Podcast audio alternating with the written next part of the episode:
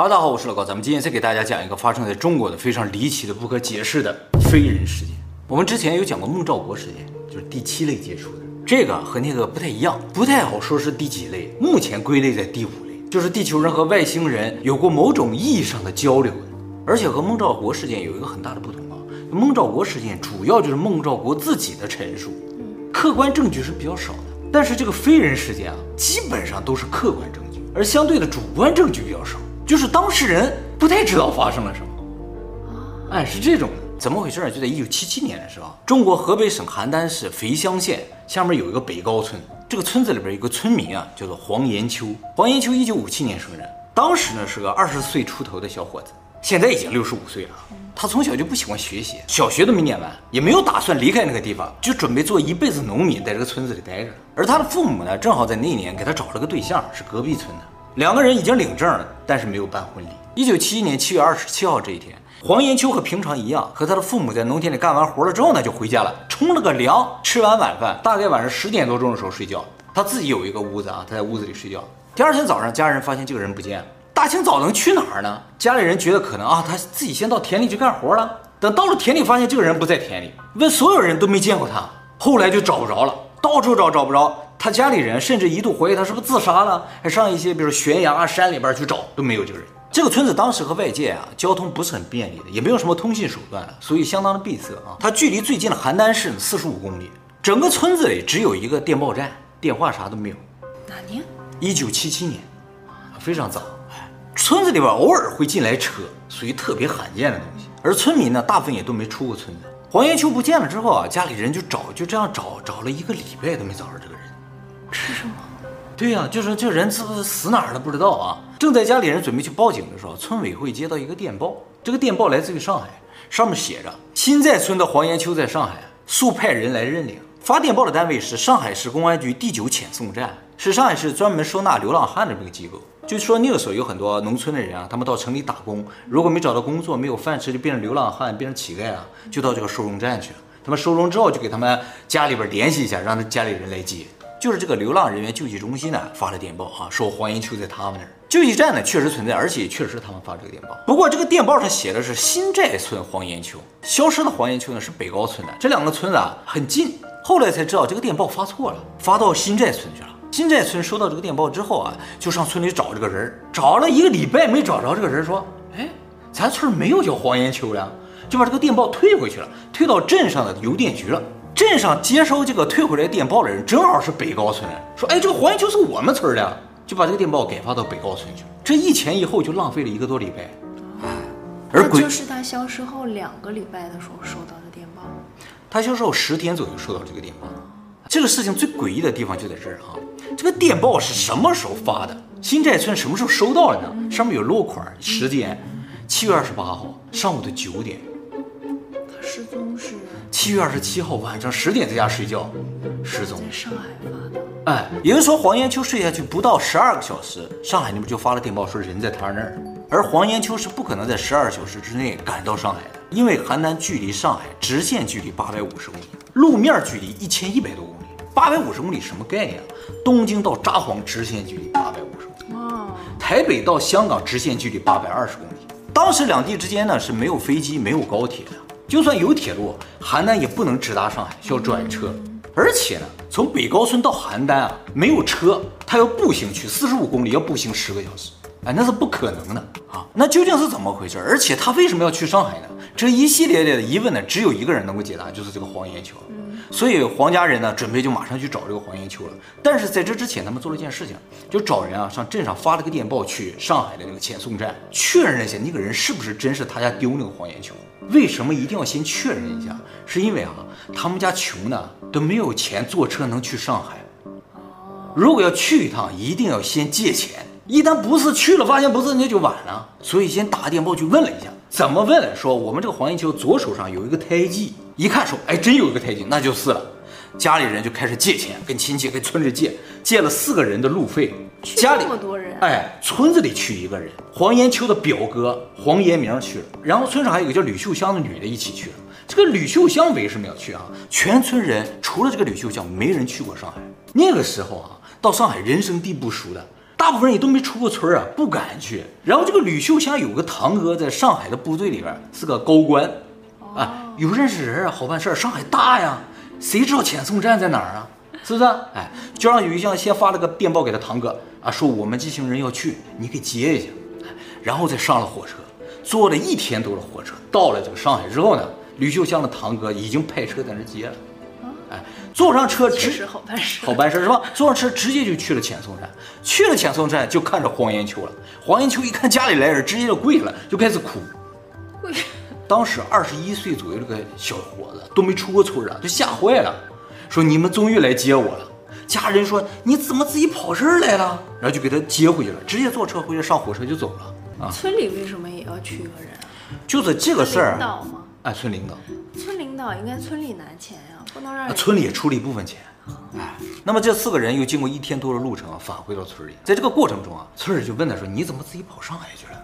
哎，他说：“我也不知道啊，我晚上睡觉啊，一醒了就在南京呢。”他说他七月二十七号晚上十点钟在家睡觉了嘛，睡着之后就感觉很热，又感觉很吵，一睁眼啊，发现啊自己在一个树底下睡着了。他一站起来，边上车水马龙的高楼大厦。他没出过村，没见过这些高楼。我的妈呀，这是在哪？他一开始以为他在做梦。他说，当时他醒来的时候，他估计应该是早上六七点钟，因为这个太阳刚刚升起，他觉得是那么个时间啊。他怎么知道是南京？他看对面楼上挂了个牌子，写着南京什么什么饭店啊。他估计这就是南京。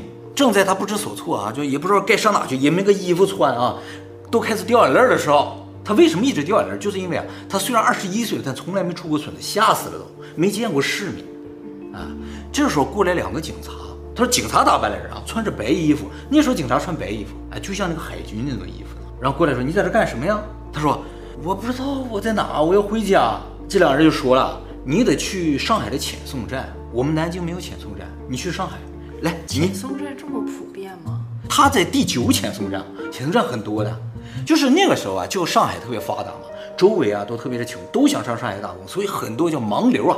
都流到上海去啊，找机会。但是去了之后发现工作不是那么好找的，没地方吃，没地方住的，最后沦为乞丐了。那也影响正常生活啊，就把他们都收容到这个收容中心去了。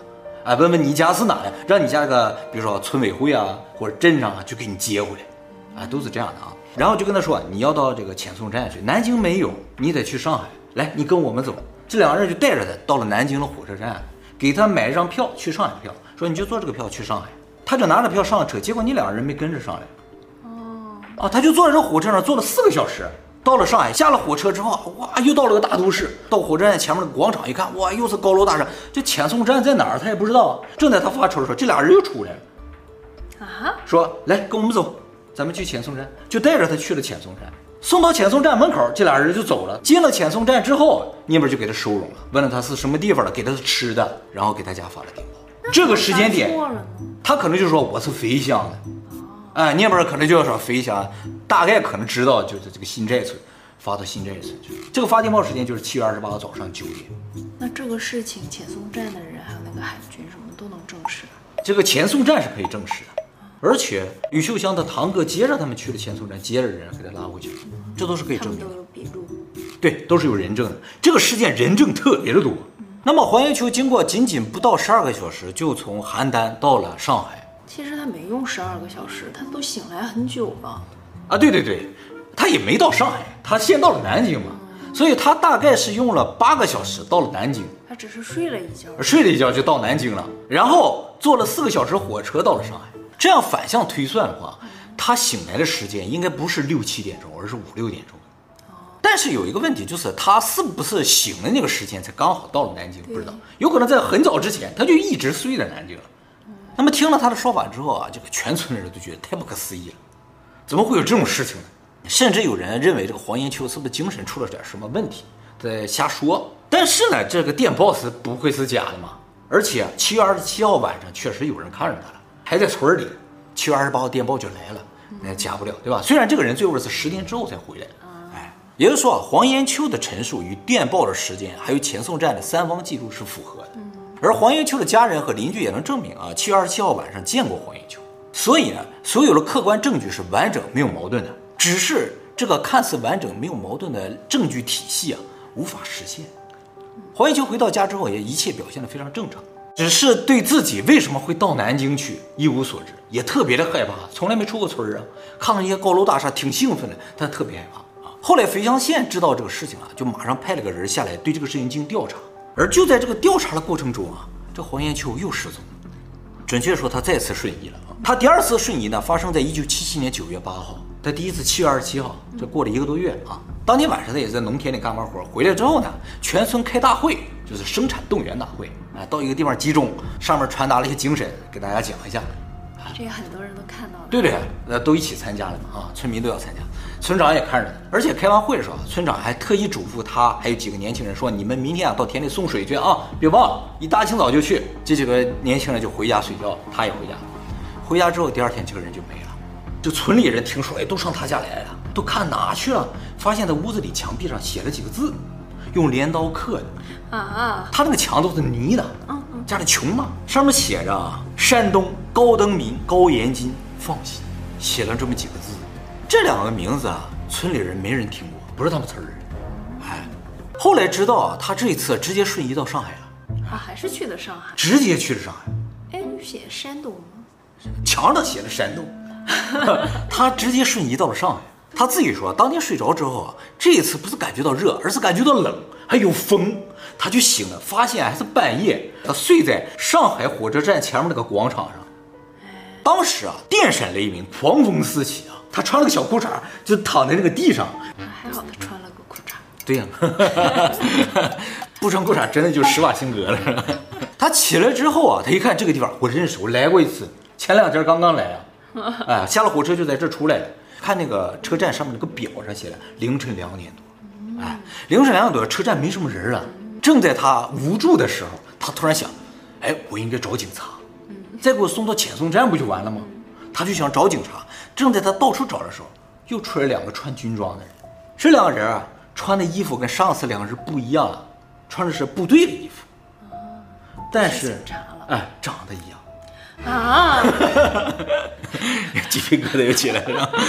这两个人跟他说：“老乡，你是黄延秋吧？你是不是要到部队里找人啊？”问了这么久，他突然想起来，上一次不是他们村那个吕秀祥找了他堂哥把他接过去了。他说：“对对对，上部队里找人。”说：“那跟我们走吧。”这两人就把他带走了。他就借这两个人带他走了好远呢，不知道走了多少年，又坐车又这个天都走亮了。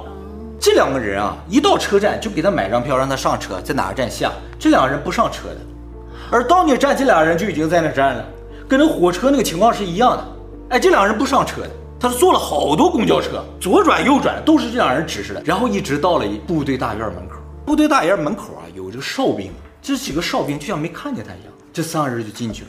进了部队大院之后啊，已经是早晨了，他还看到部队里边有很多人在那晨练。这些晨练人看见他，就像没看见一样；看见两人也像没看见一样。他们三个人就径直往里走，一直走到这个驻扎部队的师部的办公室门口。然后这两人说：“你要找人就在里边。”他说：“敲敲门进去了，里边有人说：‘哎，你是谁呀？你找谁？’他说：‘我找吕庆堂。’吕庆堂就吕旭阳的堂哥。哎，你怎么进来的？他说：‘这俩人带我进来。’这俩人没了，就剩他自己了。吕庆堂的家就在部队大院里边。他儿子在家，吕庆堂当时啊去南京开会了，不在。然后这个办公室人马上打电话给吕庆堂他家，叫他儿过来认这个人。他儿听说过这个人，就来了，说：“哎啊，这是我们家老乡，就给他带回家了。说你怎么来？你怎么找到这个地方？他说有两个人给我带过来了，我也不知道我为什么到上海了。他说你吃没吃饭？没吃饭。然后就给他做了一大锅吃，吃完就睡了，像这个人好多天都没睡过觉一样。当时吕海生认为啊，这个黄延秋肯定就是属于像盲流一样。”趁机就从农村逃到上海来，知道这有个亲戚，就想找这个亲戚能不能给找个活留在上海。他是部队，他不能办这事儿啊，就赶紧发了个电报给他这个北高村，说你们这个黄延秋又来了。北高村一贴电报说啊，人找着了，是吧？不不不，他不是去找你们的，发了个电报回来说你赶紧给他送回来。然后这个刘海生呢，就买了一张火车票给他送回去了。这个刘海生就怕他是那种盲流啊，就偷偷跑过来了，就站在火车上看着火车走了，他才回去了。回去部队之后啊，部队啊就对这个事情进行了非常严肃的调查，说这个人怎么进来的，还说三个人一起进来，一两个人是谁？就进行全面的调查，没有一个人看到他进来，但是他直接就站到师部办公室门口，哎，就这么夸张。这个事情其实有几个疑点啊。第一个就是黄延秋本身是不知道吕庆堂，也就是他们这个部队所在的地方的，非常隐蔽、非常偏僻的一个地方啊。当初他们第一次去接这个吕秀香这些人去这个遣送站的时候啊，也没到过这个部队，所以他是不可能知道的啊。就算他知道啊，他来有两个屏障。第一个屏障就是从上海火车站要想到这个部队啊，要转三趟公交车，还要坐渡船，隔着黄浦江，必须坐渡船才能过来。他身无分文，就穿个裤衩，他是不可能到这个地方。那他在路上坐火车、坐渡轮都是穿着裤衩啊？啊，对，就是你一个两个人给他买了票，他就坐了，就是过来了。那路上的人是不是都看不见他呀？有可能。他自己都不记得，因为他也不知道这是公交车。就你两个人告诉你上这个车，在哪个站下，他就下了。都看不见他，就瞬移就好了，为什么还要？哎，就是很奇怪嘛，是吧？还买票，还各种转，你两人还不上车了。第二个屏障呢，就是部队大院门口是谁也进不来的啊。正常情况下一定要找里边人出来接，但是他们三个人就径直走进去了。事实也如此，他真的进去了。那么这是第二次失踪呢？黄延秋是在九月八号晚上睡着的嘛？九月九号发现失踪了。他回来呢，是在九月十一号。经过这两次连续的离奇失踪之后，村里人渐渐开始相信他这个事情不简单了，因为他家也确实没有足够的路费能够让他这来回这折腾。而且第二次失踪是在县里边有人在调查的这个过程中他失踪的。县里调查这个人啊，说这个事情有可能跟外星人有关，因为在县里其他村啊，正好在这一段时间有好多人发现了不明飞行物。哎，失踪的只有他一个人啊？对。那些村的人都在地里干活，说：“哎，天上飞个什么东西？”告诉县里边，县里边下人来调查。啊，这不是又失踪一个？啊，说失踪这调查，就几个事联系在一起，就觉得啊，这可能跟飞碟有关系，是吧？飞碟把他掠走了啊，但是他自己没有任何的感觉，就一闭眼一睁眼就到了。而且当时这个调查人也觉得，如果不用飞碟来解释这个事情，这个事情真的没有办法解释。他怎么瞬移的，是吧？他知道飞碟了，一九七七年。对，因为有人目击嘛，就说不明飞行物，说这什么都有个东西在飞。这个事情里边还有一个非常大的疑点，就是他每次瞬移的时候都有两个人来接他，最大的疑点，这两人究竟是谁？会不会是墙上那两个人？小李，他不写了两个名字吗？那两人是谁还不知道。如果接他这两个人就是外星人，就说明外星人不光有欧美长相，还可以自由变换。对，去山东查一下这两个人。啊，有查过，说有叫这两个名字的可能有，但是没有可疑的人。那么这个事情里还有一个很大的疑点，就是这两个人如果是外星人，他为什么要把这个黄延秋带去南京，带去上海，还让他去坐公车，这坐那坐呀，去找人，还给他遣送回来，目的是什么？感觉啊，就像恶作剧。我们之前介绍过那个墨西哥那三个飞碟加一个飞机，像不像恶作剧？就说这个外星人飞碟啊。它在我们人类面前展现的时候，往往都是伴有恶作剧性质，目的不明，可能我们理解不了吧？对，但是呢，这种恶作剧又不是很恶劣，就是我给你扔到一个没人的地方，没人知道的地方，还给你送回来，是不是？不是单纯就扔掉而已。那墨西哥那个飞机也是夹住了，让你害怕，然后就给你松开了，让你平稳着陆。他没有想过，那两个人给他买了票，然后他不上车或者。坐车去其他地方？不敢，他哪都不敢，他就相信警察。他记得他爸他妈跟他说，出门在外如果遇到什么困难了就找警察，所以他只相信警察。警察让他干啥他就干啥。这个事情到此为止，黄延秋已经经过两次瞬移啊，但是黄延秋本人对这两次瞬移是了解最少的。啊，关心这个事情的人都找黄延秋去问，但是他基本上一问三不知。有人怀疑他精神上有问题吗？有。但是这个人回来之后就很正常，那每天在地里干活，也属于村里比较正常的小孩。我开头不说了吗？他家里刚给他收了门亲，领证了，还没办婚事儿。领证了，领证了。但是经过这两次瞬移之后，对面直接把婚退了，就是还没过门直接就离婚了，不敢嫁这个人。多好呀，好是吧？多吓人呢，说没就没了，这人，对不对？被退婚之后，黄家人也无奈到了极点啊。但是这个事情还没完。在黄延秋回来了十天之后啊，九月二十号，黄延秋再次失踪了。这一次，不不，这一次不是在家里睡觉的时候失踪了，而是在回家的路上失踪了。他在农田里干完活，回家的路上，马上就要到家的时候，他就觉得眼睛睁不开了，好累好困，一下就倒在地上。他自己知道倒在地上，就睡着了。再一睁眼，发现自己在一个屋子里面，床边坐俩人，那两个人，没错。哎呀，他这第一次才清楚的看清这两个人穿的什么衣服？这次这次穿的是普通的便装了。他说这两个人看上去很年轻啊，身材高大，相貌英俊，眼睛很大。这两个人看他醒了之后，就过来跟他说：“说你呀、啊，现在在兰州，是我们俩把你带出来。兰州，在兰州，兰州距离邯郸直线距离一千公里啊，比上海还远啊。而我们两个呢，就是高延金和高登民。他们两个是兄弟吗？没说。接下来这两个人告诉他说，他前两次失踪也都是他俩带出来，把他俩带出来之后呢，又把他送到遣送站，送到部队大院，都是他俩。目的呢，是为了让他见识一下外面的世界。”带他旅游啊，带旅游啊！大家注意啊，在这两个人和黄延秋交流的时候，这两个人使用的是黄延秋本地的方言。他也很纳闷，这两个人为什么会说他们当地的话？他不会说普通话，他不会说普通话。这两个人说啊，是他们背着他到了南京和上海，背着他们接下来呢，要带着黄延秋呢去全国各大城市去转一转。哇，嗯，说完了就带他下楼吃饭了。他才知道他在兰州的一个饭店里面。一个酒店里面，吃完饭晚上，这两个人就背着他去了北京。他说了，这次我是清醒着去的，是在飞，他就感觉空间有压缩一样的那种，啊，因为速度特别的快啊。他说到北京，总共也就一个小时左右，啊，也要飞很久，哎，要飞了一个小时。他自己认为是处于一种清醒的状态，只是看不太清周围，就知道自己在飞，没有风。感觉特别的舒服，而在接下来的九天，这两个人带着黄延秋分别去了。九月二十号当天，他们不在兰州吗？直接就到了北京。九月二十一号去了天津，九月二十号去了哈尔滨，九月二十三号去了长春，九月二十四号去沈阳，九月二十五号去了福州，九月二十六号去了南京，九月二十七号去了西安。同一天返回了兰州。他这整个路程直线距离就长达八千六百公里。他到那儿干嘛了？观光了？到处去玩。九月二十七号就返回兰州那一天呢，是中秋节，月圆之夜。晚上睡着之后，第二天早上，也就九月二十八号早上，他醒来的时候就在自己家院子的树底下醒来。这个时候他家已经报警很长时间了，就找这人找不着，发现在院里，马上叫警察来了。警察就问他说：“你这几天去哪了？”他就说了啊，黄延秋说啊，他在任何两个城市之间这移动啊，虽然都是飞，但是都是一个小时左右。哎，没说距离远的飞的时间就更长。距离近的时间就更短，这里边最短北京到天津只有一百公里，也用了一个小时。最长的呢，从沈阳到福州一千七百公里，也是一个小时。是。那他在室内？不过在室内就是玩儿，就像正常人一样走。这说明什么？他们的移动是无视物理距离的。长的合适？不是长的合适的，说明啊，他们其实就是瞬移。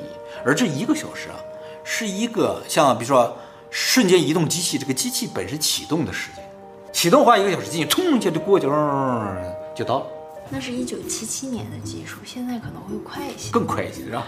有可能。黄延秋说啊，这两个人领着他到各个地方去玩啊，就要到城里边看戏、吃饭，到这游山玩水都有。拍照？没有拍照。他说这两个人到任何地方都能够用当地的方言和本地人进行交流。最明显的体现就是到任何地方，他们晚上都一定要住店，就住这个招待所。进招待所的时候，这两个人跟前台交流的时候就用方言，有一些地方方言他都听不懂。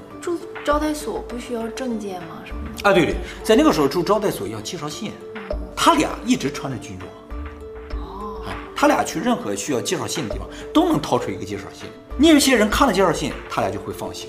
哎，就这么好用的东西啊！而他们两个每到一个新的城市啊，都会有一个人留在屋子里看着这个黄延明，另一个人出去。过一会儿呢，拿两套军装回来。他俩就换上，然后就带着他出去玩，而到下一个城市呢，走之前把军装脱掉，由一个人拿出去，不知道送哪去了。他回来穿着便服，带着他飞。飞的过程必须穿着便服，哎，到那个地方换上军装去带他玩啊，带他看戏之类的。而整个过程九天当中，这两个人是没有任何行李的，也没看过这两个人花钱。剩下几乎所有的行李和正常人一模一样。他这整个游历的过程中，去的所有的地方基本上都是第一次去。南京都没去过哎，对对，南京去过一次，对吧？其他地方都没去过，所以啊，他也不太确定这些地方是哪儿。都是到了县级之后，这两个人告诉他说这是北京，这是福州。他说啊，这就是福州啊，就反正就跟着这两个人玩，自己也没钱，也没主意，也不知道去哪。他整个过程当中啊，就让他描述你都去什么地方，就想找到他曾经去过的地方。他说到一个地方，就说他去北京的时候，这两个人啊带他去北京一个戏院看了一场戏啊，叫《逼上梁山》。他们进这个戏院来说啊，没买票，直接就进去了。卖票人也没拦他俩。看完戏之后，他们去了天安门。根据他的描述，后来找到这个戏院，有可能是长安大戏院啊，在北京现在也有的啊。但如果是长安大戏院的话，就会产生一个问题，就是它是一九七七年九月份顺移的嘛，在一九七七年九月份的时候，长安大戏院没开门，它因为老旧失修，正在装修，没开，他不可能去看戏。所以呢，就有人怀疑，哎。他说的是假的，是他编的。但是后来发现啊，这个长安大戏院后边还有个大戏院，叫吉祥起源，有可能是那个吉祥起源。那你们演这出戏？哎，不知道了就。那他们去的也不一定是一九七七年那个时空。对，也有可能是个平行时空啊，或者是一个未来，或者是个过去。反正他在那看场戏。为什么选他呀？对呀，他有问那两个人，说为什么选我呀？嗯、他俩没回答。然后他还让这两人说：“你们能不能教我怎么飞？这样你们就不用背着我飞了，咱们三个一起飞不挺好吗？”这两人拒绝了。哎，这个事情后来经过好多年的调查啊，物证虽然有，但是呢，就是很闭合、很完整，就是实现不了。而人证呢，几乎什么都不知道啊，就是说我到了这儿，到了那儿，他们告诉我是那儿，他们告诉我在这儿，就这样一种感觉，完自己没什么感觉，就感觉自己在飞，又像是做梦，但他确信自己是清醒。只是前两次真的是在做梦就移动，由于也没有再发现更多的细节和证据了，所以这个调查就进行不下去了。黄延秋呢，还有这个北高村啊，在这个事情上是没有得到任何好处的。对他有什么影响吗？有坏处吗？有啊，就是很长一段时间没人敢嫁给他。哎，不过他后来还是结婚生子了。哎，就是这个事情已经过去了，大家都开始淡忘这个事情的时候，就无所谓了。这么看来的话，大部分这个外星人遭遇事件啊，都是悲剧啊，哎，有点这种感觉。哎，不是有那个破案的画像师吗？画不出来。哎，这个后来啊，就是到电脑技术开始发达了，然后还有刑侦技术各种都开始发达之后啊，就又把这个事拿出来啊，让他描述一下那两个人长什么样。那还能记得住了？他记得。这几个人对他来说太重要了，他都记得。根据他的描述啊，警方就画出两个画像，左边高登明，右边高岩。哎，高登明很帅耶。哎，他印象非常深刻，就是这两个人啊，眼睛很大。他觉得挺英俊，长得挺像，是不是？挺像的，就是下颌骨这个地方不一样。嗯，以前电视上曾经播放过这个事件，照片啊，照片也播放过，但是没有找到任何线索了。我觉得这个长相还是蛮大众的。哦，这个事情里面虽然没有直接出现飞碟，或者能够确定是外星人，就是一看就是外星人长相那个外星人啊。它能飞哎？对了，是能飞，所以一开始不好定义为外星人接触事件。但是如果考虑到他有可能是外星人的话，最终就把它定义为第五类接触，就是和外星人有某种沟通。他不和外星人交谈了吗？是吧？还带着他玩了，就是在某种沟通了。第五类接触事件。嗯，他们都姓高哎，这是这个事情最大的疑点。